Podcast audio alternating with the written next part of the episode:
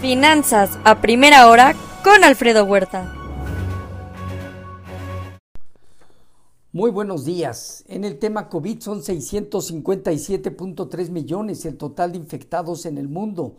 Ayer sumaron otros 300 mil nuevos casos eh, por día, prevaleciendo aumentos en Asia y Europa, Estados Unidos con 45 mil. China responde con fuerte despliegue de seguridad en Pekín y Shanghái ante las manifestaciones, pero acuerda eh, incrementar el nivel de vacunación a personas adultas.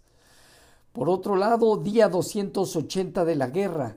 Funcionarios estadounidenses eh, eh, dicen que Rusia pospuso conversaciones sobre armas nucleares.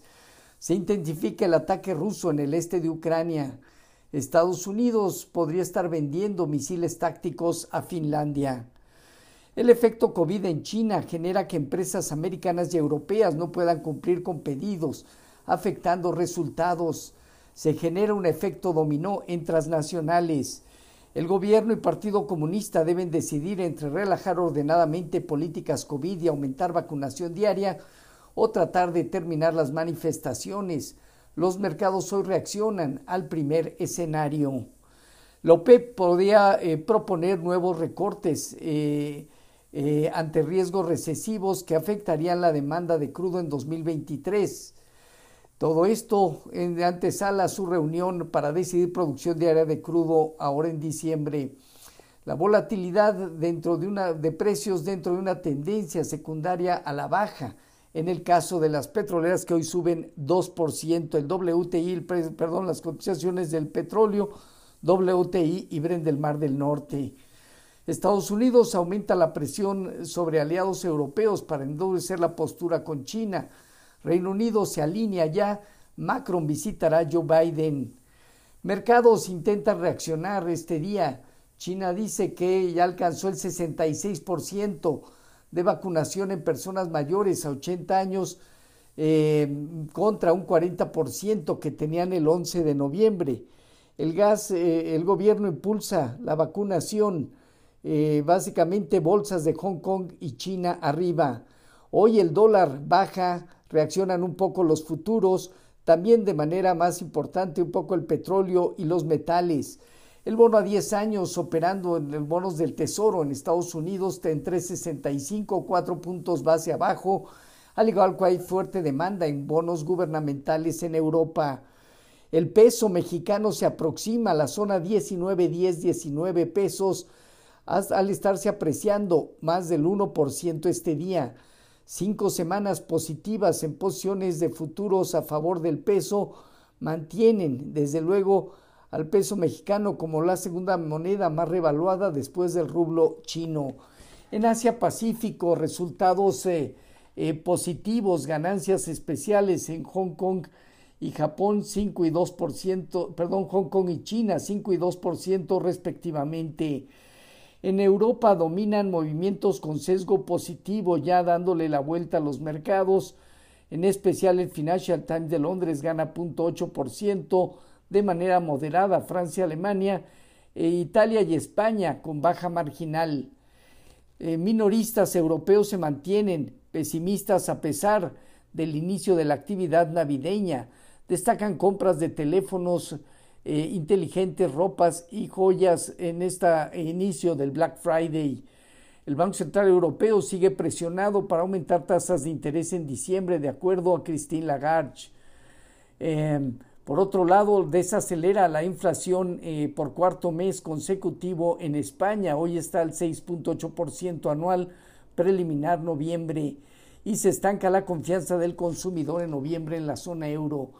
En divisas, hoy un índice dólar que, que está abajo 0.4%, el euro en 1.038 avanza 0.4% y la libra medio punto porcentual arriba, arriba de 1.20. Hoy el petróleo aumenta entre 2,5 y 3%, el WTI y el Brent del Mar del Norte. El oro gana 0.8% en 1.753 dólares. La plata 1.7% arriba y el cobre 1.4% positivo. Ayer caídas de bolsas en Estados Unidos afectada por el entorno COVID en China y su efecto económico negativo global y hacia empresas. Se demandó el dólar y la curva de bonos del tesoro. Todos los sectores cayeron, destacando bienes raíces, energía, materiales y tecnología. Shanghai Disneyland permanecerá cerrada temporalmente a partir de este día, 29 de noviembre. El gobierno busca evitar huelga ferroviaria. Joe Biden pide al Congreso apoye ante un alto y grave impacto económico, pegarle a la economía y aumentar otra vez precios en, eh, en la parte de distribución y embarque. El, Dow Jones eh, de esta forma parte de los 33.849 eh, unidades. Hemos dicho alrededor de 34.250 inicia zona o cumplimiento de objetivo que ya alcanzó. El Nasdaq en 11.587 unidades tiene hacia 11.900, 12.000 puntos, zona fuerte de resistencia. Y el Standard Poor's en 3.964 unidades tiene a partir de 4.050 unidades fuerte resistencia. Esperamos siga la consolidación de estos mercados. El rendimiento del bono a 10 años se colocó cerca de dos, eh, cerca prácticamente de 2, de dos casi 2.69 Hoy está operando alrededor de 2.65 a 2.66, cuatro puntos base abajo. Respecto a nuestros eh, mercados, el peso ha seguido enrachado, alcanzó 19.30, una apreciación del 0.1%. Hoy repetimos, el peso mexicano operando en 19.05, 1.3% de apreciación, probará esta zona baja alrededor de 19 pesos nuevamente, dejando en 19.40, zona superior.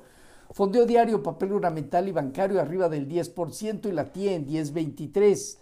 La bolsa mexicana terminó 1.1% abajo en 51.081 unidades, con una operatividad eh, prácticamente inferior al promedio diario. También consolida, dejando 51.850, 52.800 puntos, zona superior. Tasa riesgo país eh, de México disminuyó a 250 puntos. La balanza comercial de mercancías mostró en octubre un aumento al déficit comercial y acumula enero-octubre 27.309 millones de dólares octubre, un mes negativo en exportaciones e importaciones.